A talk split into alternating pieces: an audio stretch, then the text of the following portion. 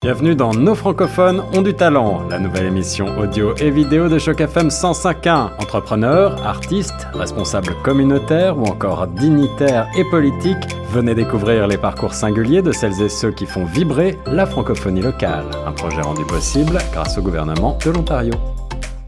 Bonjour à toutes, bonjour à tous et surtout bonjour à toi Xavier Lambert. Tout d'abord un grand merci d'avoir accepté notre invitation pour cette interview sur les ondes de chaque FM 105.1. Une interview qui, je le rappelle, est dans le cadre de notre nouveau projet Nos francophones ont du talent. Un projet qui, je le rappelle également, est rendu possible grâce au gouvernement de l'Ontario et qui met en avant ces personnalités de la communauté francophone qui font briller cette communauté par leur talent ou leur dévotion Comment ça va, Xavier, aujourd'hui? Ça va super bien, Nathalie. Bah écoute, moi je suis très contente que tu sois en notre compagnie. Aujourd'hui, on va pouvoir parler de toi et retracer un petit peu euh, ton parcours de vie. Alors avant toute chose, Xavier, est-ce que tu pourrais te présenter pour les auditeurs de Choc FM 105.1 et nous dire également d'où tu viens et où tu es né? Eh bien, je m'appelle Xavier Lambert et euh, je suis, comme euh, vous l'avez sûrement remarqué avec mon accent, je viens de, je suis originaire de France, de Bretagne, donc je suis un Breton, euh, un Breton expatrié, mais depuis très longtemps, parce qu'en fait, je suis au Canada depuis, j'essaye de calculer 40,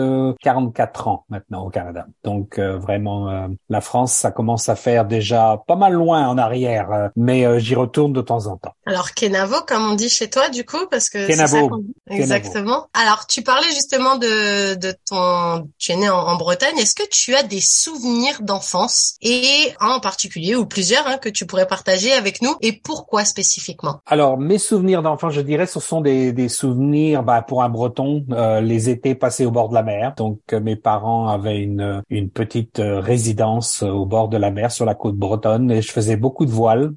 donc je suis, j'étais un peu bercé par la mer au début de, de ma de ma vie. C'était donc des étés euh, sur, tu sais, les plages estivales de, de, de Bretagne, avec euh, les bains de mer, euh, la pêche, la pêche à pied, les moules, les coques et puis les le bateau, les, les voiles. Ça, ce sont vraiment les souvenirs que j'ai de, de mon enfance en, en Bretagne. Ça me surprend que tu parles pas de beurre salé parce que pour avoir pas mal d'amis bretons, s'il y a bien quelque chose qui me disent à chaque fois, c'est le beurre salé. Ah ben oui, mais tu sais qu'il y a tout le beurre en Bretagne est salé de toute manière. Donc tu vois, pour un Breton, ça ne viendrait pas l'idée de tout. En fait, c'est très difficile. Même non aujourd'hui, si tu vas dans les magasins, je crois que tu vas trouver du beurre non salé, mais euh, c'est en général salé. Alors on va rester dans cette période du début de ta vie pour le moment. Est-ce que tu te rappelles quel était ton rêve quand tu étais enfant ou en tout cas quand tu étais adolescent Qu'est-ce que en quoi tu te rêvais plus tard si tu devais euh, te projeter? Ouais, je crois que très tôt j'étais attiré par les voyages. Très tôt euh, j'étais attiré par l'extérieur. Euh, je me souviens que euh, j'étais en fait euh, assez jeune, j'avais une sorte de radio avec des ondes courtes tu vois. Puis j'écoutais des radios de très loin, de, de des États-Unis, d'un peu partout le monde. Et donc j'ai toujours eu cette attirance vers euh, vers euh, sorte. Non pas que je voulais nécessairement quitter la Bretagne, mais j'avais certainement un désir d'aller voir ailleurs. C'est certain. Et après, du coup, en, grandissant, est-ce que tu as fait des études justement pour pouvoir voyager? Est-ce que tu te voyais, par exemple, dans l'aviation? Est-ce que tu te voyais dans le commerce? Parce que voyager, malheureusement, c'est pas un métier. C'est pas un métier. Tu as raison. Tu as raison. Mais j'ai fait des études d'anglais, euh, donc euh, j'ai été, euh, j'étais, j'ai fait la formation des enseignants d'anglais en France. donc j'ai même enseigné pendant un an en France. Et donc l'anglais a été un peu un passeport, évidemment, pour le voyage assez facile pour moi. En termes de profession, euh, je suis venu à l'enseignement assez naturellement, mais j'avais envisagé, je crois que ma, ma mère me disait que je voulais être journaliste. Et tu vois, c'est très drôle parce que lorsque je suis passé à Choc FM, c'était un peu un retour à une autre peut-être passion que j'avais euh, loin enfouie dans, dans mon esprit. Euh, mais j'aimais bien, par exemple, tu vois, euh, faire le commentateur de sport, c'est commenter un match, tu vois, de, de, de, de, de football, tu vois, ou de quoi que ce soit j'aimais bien faire le journaliste. Ouais. Et alors du coup de de cette euh, enfance, adolescence, puis après euh, quelques pas aussi dans le monde professionnel en France, comment t'as atterri à Toronto? Puisque nous on s'est rencontrés justement par le fait que tu sois à Toronto. Comment de la Bretagne, Kenavo, on part à Toronto? Alors, j'étais à l'université de, de, Bretagne. Je faisais donc des études d'anglais. Je finissais mon, mon diplôme d'enseignant. Et à l'époque, euh, tous les tous les étudiants de, de langue devaient passer euh, un an dans un pays euh, anglophone à l'extérieur. Donc, c'était plus ou moins. Je sais pas si c'était obligatoire, mais c'était plus ou moins obligatoire. donc, je me, souviens un jour, j'étais j'étais dans le couloir de l'université. Il y a un, un enseignant sorti du bureau me dire ah ben il y a un poste de lecteur de lecteur de français à Toronto au Canada. Est-ce que ça intéresse quelqu'un? J'ai dit oh oui, ça m'intéresserait. Et puis euh, donc euh, j'ai eu le poste. Je me suis j'ai donc fait un échange avec l'université de Toronto pendant un an. Où là à ce moment-là j'étais lecteur de français. Donc j'enseignais le français euh, à, à l'université de Toronto. Pas comme professeur à plein temps là, mais comme un peu comme un, un assistant de professeur, tu vois. Donc j'ai passé un an à l'université de Toronto. ça m'a beaucoup plu. Et puis le Canada m'a beaucoup plu et puis euh, en fait je suis resté, je suis jamais retourné en France. Ah ouais, mais du coup, ça veut dire que cet échange de cette, parce que quand on part avec juste pour un an ou quelque chose comme ça, on part avec un visa, logiquement. Comment après de ça, tu restes et Alors oui, mais tu rentres plus euh, en Bretagne? Il faut que tu saches, Nathalie, qu'à l'époque, il y a 44 ans, euh, les, les personnes qui voulaient venir au Canada ne passaient pas par le parcours du combattant que, que vous faites aujourd'hui. Donc, c'était beaucoup plus facile. Et puis, euh, j'ai aussi épousé une Canadienne. Donc, pour moi, l'immigration, quand j'ai fait l'immigration, c'était un rapprochement de famille. Donc, euh, je n'ai jamais eu à, à, à, postuler, tu vois, pour le, à travers le, les demandes de, d'immigration. Enfin, bien sûr, j'ai fait une demande d'immigration, mais étant l'époux d'une euh, d'une Canadienne, je n'avais pas, c'était en fait plus ou moins une formalité. Oui, t'as pas eu à passer comme euh, la plupart d'entre nous par euh, la case visa, la case extension de visa, la case résidence permanente avant de pouvoir enfin toucher le Graal et le passeport euh, canadien en fait. Non, à l'époque, je pense que c'était plus facile que l'est aujourd'hui, mais en plus moi donc c'était évidemment c'était pour c'est parce que j'étais l'époux d'une Canadienne donc je n'avais pas je n'avais pas passé par ces formalités là. Alors du coup, tu arrives au Canada avec ce poste de lecteur. Ça, ça m'intrigue un peu parce que pour moi, un lecteur, c'est quelqu'un qui fait la lecture, comme. C'est ça, oui. Tu sais, les émissions un petit peu littéraires la nuit où on te lit un livre un petit peu. J'ai l'impression que c'était un peu ça, mais dans ma tête, ça, ça me fait ça. Enfin, ça me parle comme ça.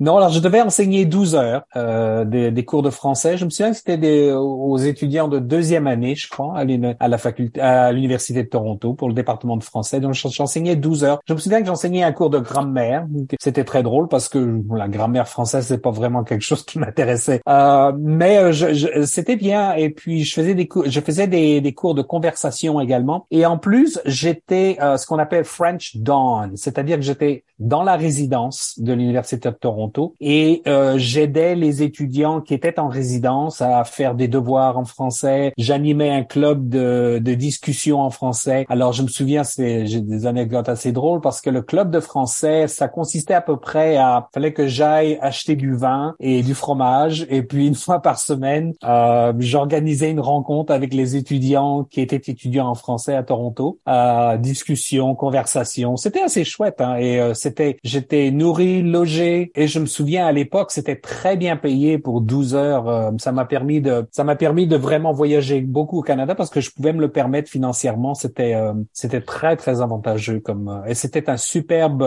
euh, superbe entrée en, en matière vis-à-vis du Canada. Ça a dû aussi te permettre de rencontrer plein de gens parce que quoi de mieux qu'un apéritif en plus nous avec notre culture euh, française franco-française on mm. sait bien quoi de mieux qu'un petit verre et un petit bout de quelque chose à manger pour pouvoir faire des rencontres. Ah oui en plus j'étais euh, j'étais à Trinity College qui est vraiment le, le, collège très très euh, huppé de l'université de Toronto et où tous les la grande majorité des à l'époque des, des garçons et filles de familles très aisées au Canada venaient. Et je me souviens que Marc Garneau par étant l'astronaute était d'un des des étudiants lorsque j'étais à, à, Trinity. Euh. en fait, c'est assez frappant parce que j'essaie de me, j'essaie de me remémorer, mais pas mal de gens qui sont entrés en politique plus tard au Canada euh, étaient à Trinity College quand j'y étais euh, en 1978. Tu vois, Nathalie, ça remonte à longtemps. Oui, j'avoue, j'étais même pas née là pour le coup.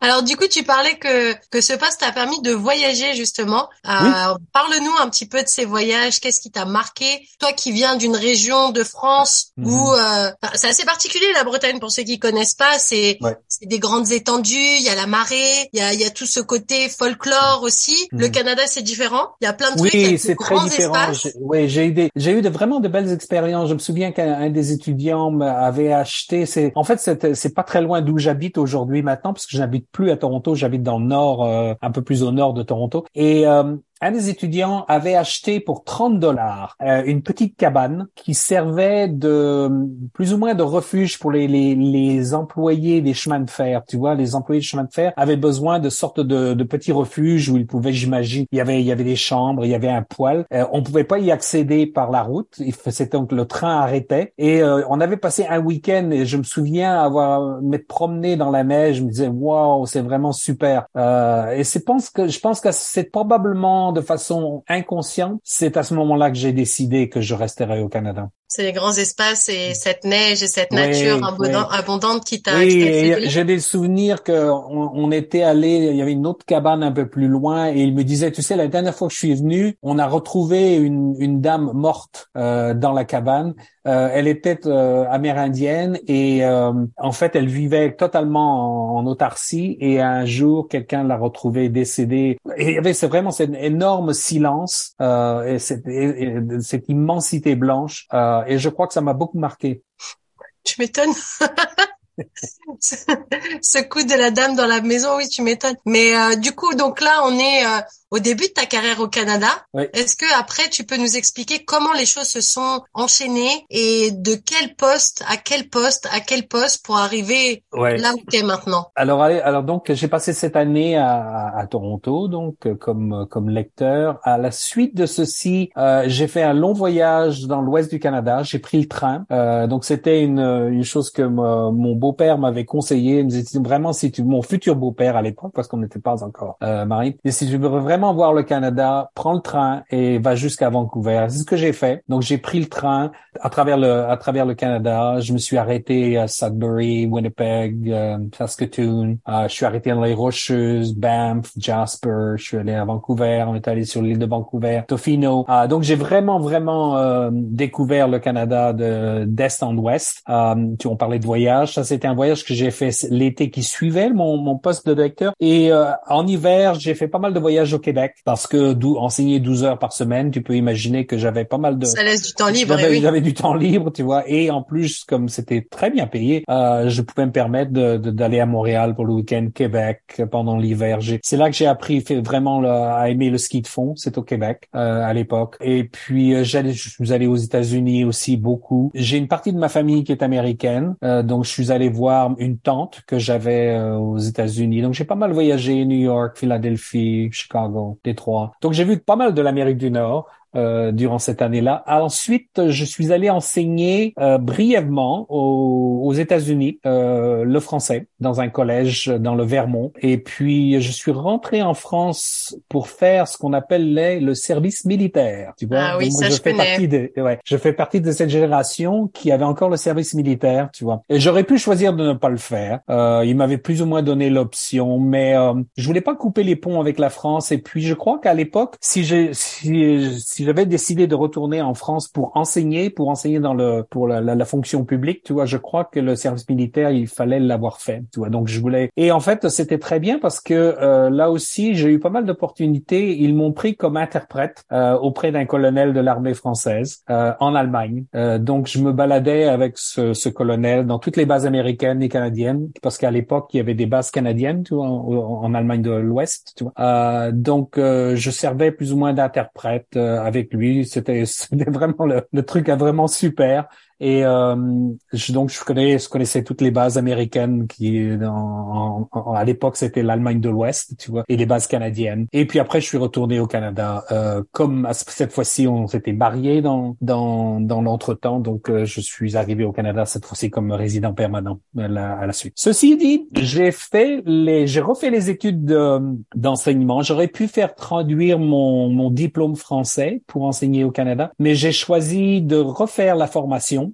euh, des, des, enseignants euh, du, ici en Ontario. Donc j'ai passé un an à l'université d'Ottawa pour euh, obtenir mon brevet d'enseignement euh, de l'Ontario. Et euh, on m'a engagé... Des études que tu as fait en français ou en anglais du coup? Euh, Je les ai faites en français ces études-là. C'est pour enseigner le français euh, au Canada. Donc j'enseigne. Donc c'était prévu que j'enseigne l'anglais en France, mais en fait j'ai fini par enseigner le français au Canada. Tu vois.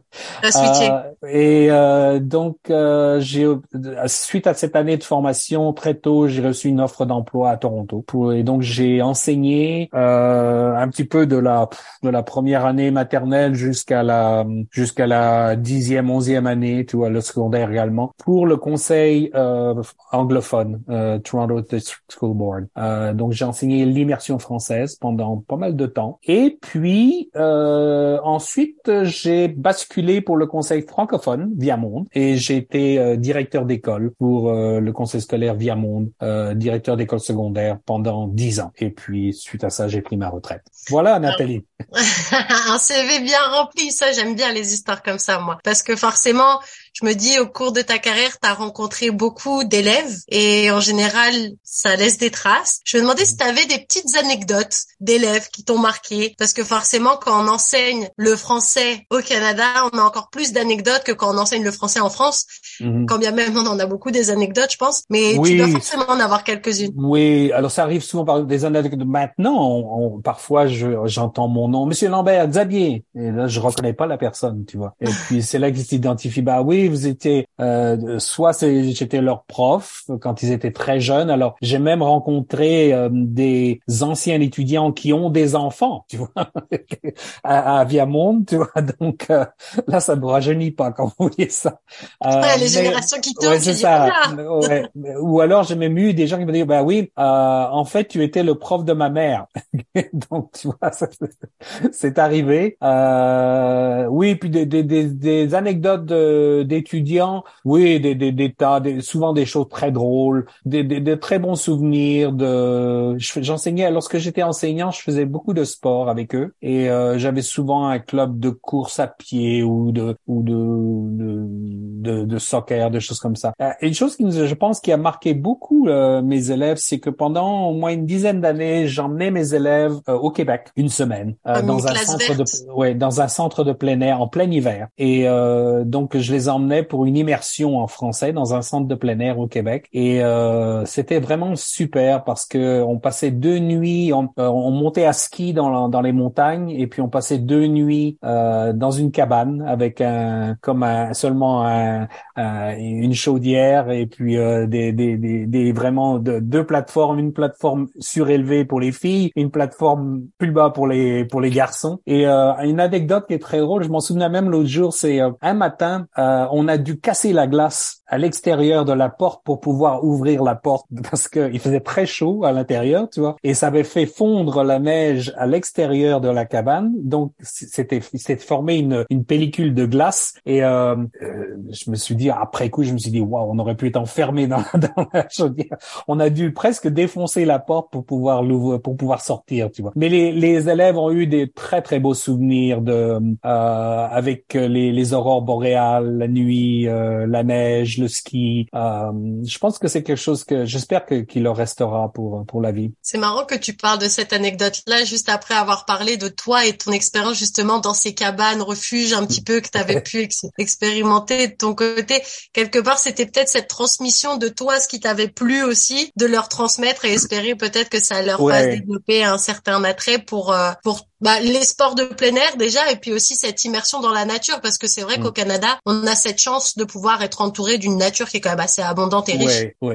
La, la Bretagne m'avait bien préparé hein, parce que c'est très très belle région euh, et la côte bretonne avec les îles euh, et, et, la mer. Donc j'avais quand même déjà pas mal d'expérience avec le avec le plein air, euh, mais euh, l'hiver a été quelque chose de nouveau pour moi et c'est vraiment quelque chose que j'ai euh, que j'ai beaucoup aimé et que je pratique énormément encore aujourd'hui.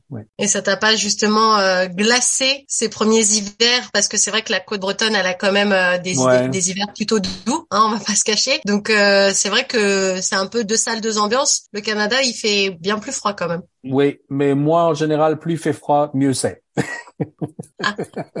Donc Euh, non, et une chose qui, euh, qui je, je, je, trouvais que le climat euh, humide de la Bretagne me convenait très peu en fait, euh, et euh, je, je, physiquement je me sens beaucoup mieux quand il fait froid, il fait sec. Ça transperce moins les vêtements, comme ouais, on dit. Ouais. ouais. Alors du coup, l'enseignement c'est une chose, mais il y a aussi quelque chose. On en a parlé brièvement au début de cette interview. Tu es à un moment donné de ta vie, tu es devenu le directeur général de chaque FM. Comment c'est arrivé?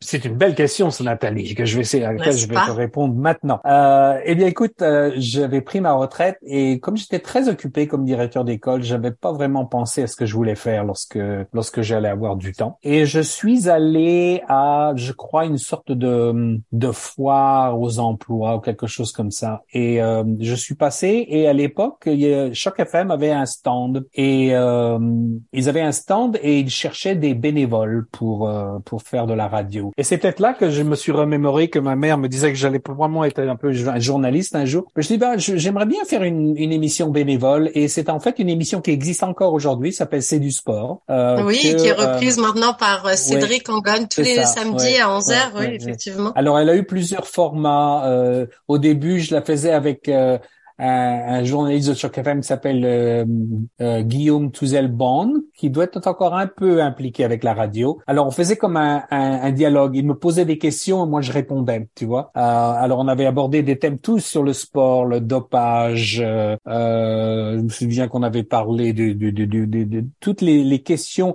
pas vraiment des matchs ou des résultats, mais tous les thèmes qui entourent le qui sport. Qui englobaient, qui entouraient le sport. Ça, ouais. ouais. Et puis, on avait, et j'avais fait ce format-là j'avais fait aussi un tandem avec une jeune euh, une jeune stagiaire de France. On l'avait on avait animé cette émission là pendant un moment. Et puis tu as raison. Après Cédric euh, a pris la relève. Alors de bénévole, je suis passé à il cherchait un directeur général euh, pour Choc FM et euh, j'ai postulé pour le poste. Je pense que parce que j'avais géré du personnel dans les écoles, des choses comme ça, et puis que j'avais une expérience avec la radio, ça a dû probablement jouer un, un peser dans la balance pour qu'il me choisisse. J'étais donc directeur général pendant deux ans, je crois. Et euh, et puis euh, et puis puis je passais à autre chose. J'ai eu mes parents ont été malades, sont décédés, donc je passais un peu de temps, pas mal de temps en France euh, à un certain moment. Euh, j'ai eu la chance justement d'avoir été en retraite et d'avoir pouvoir pu consacrer du temps à mes parents euh, lorsqu'ils étaient vraiment à, à, la fin de leur vie. Euh, donc je pouvais, ce n'était plus vraiment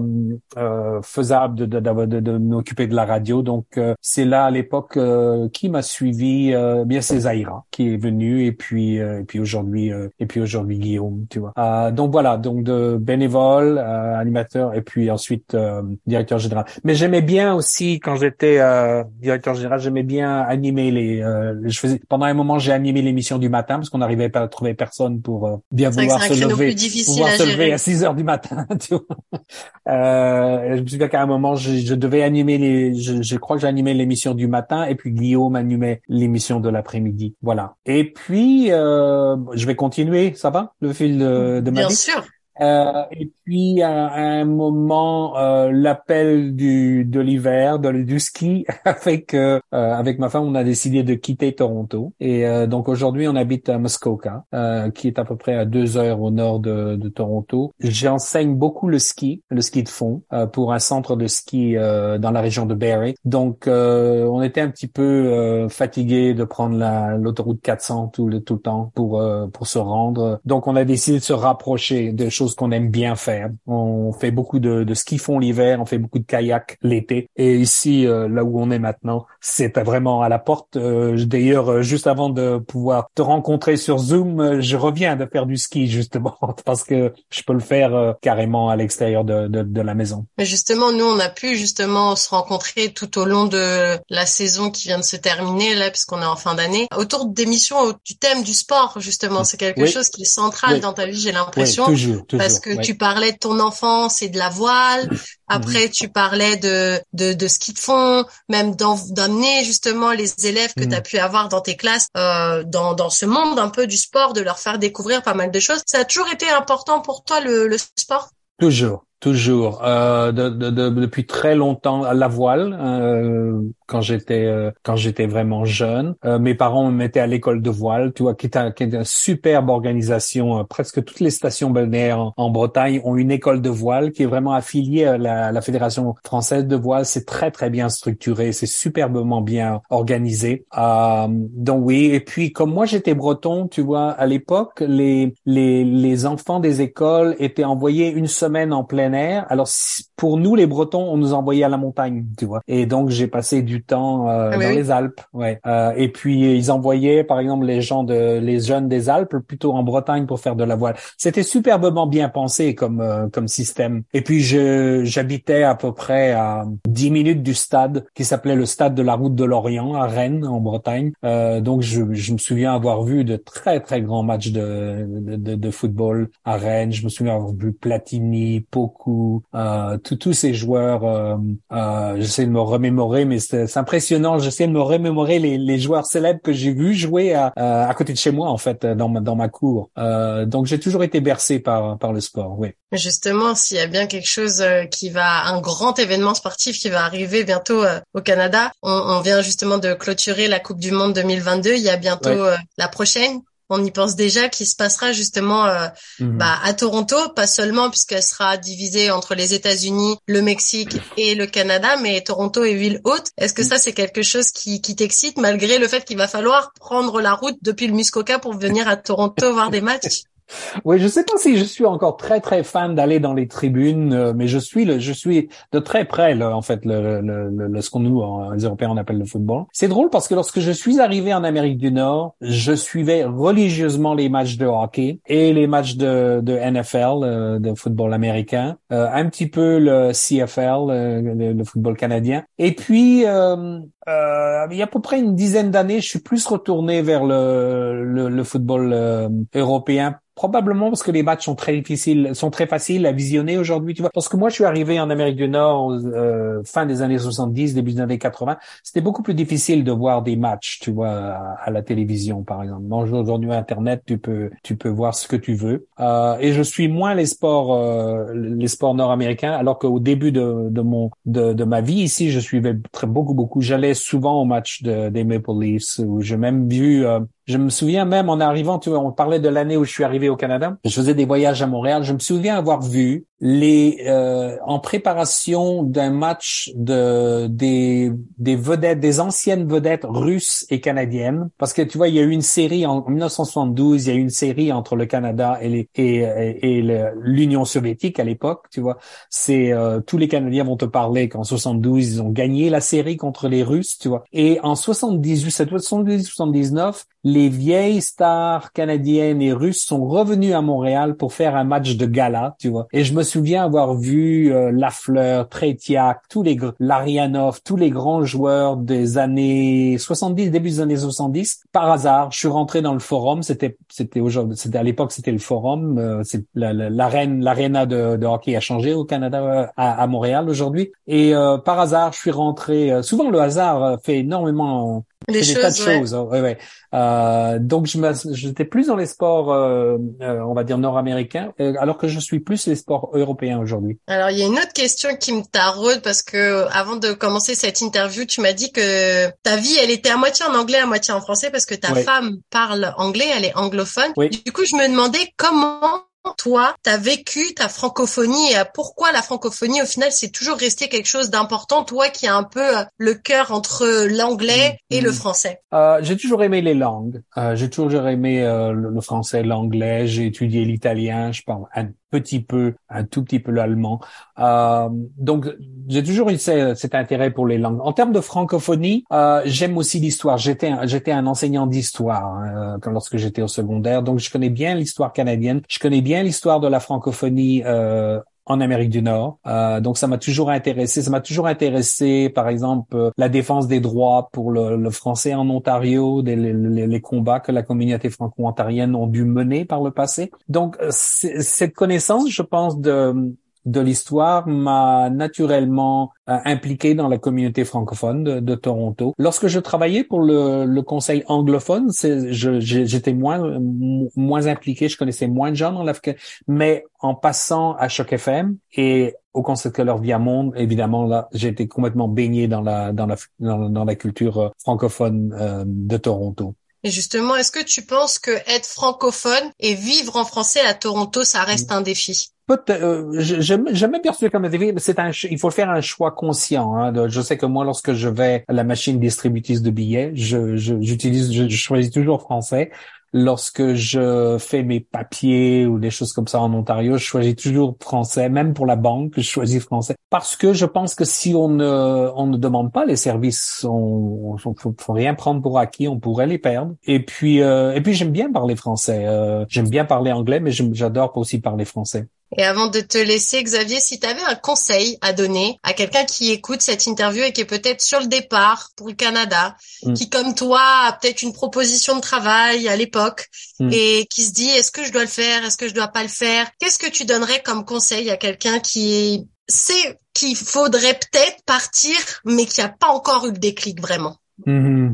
euh, Je je pense que c'est un euh, c'est un choix. Euh, je pense que pour beaucoup d'entre nous, la famille peut nous manquer lorsque l'on lorsqu'on change de continent. Mais euh, du point de vue professionnel, il y a parce que je suis retourné en France un an, je te l'avais pas mentionné comme par en échange, tu vois. J'ai échangé de d'emploi avec un, un enseignant ontarien tu vois, donc on a échangé de maison et canadien et, ouais, et de maison et de d'emploi pendant un an. Et j'ai donc connu, euh, c'est la seule année où j'ai vraiment travaillé en France, tu vois.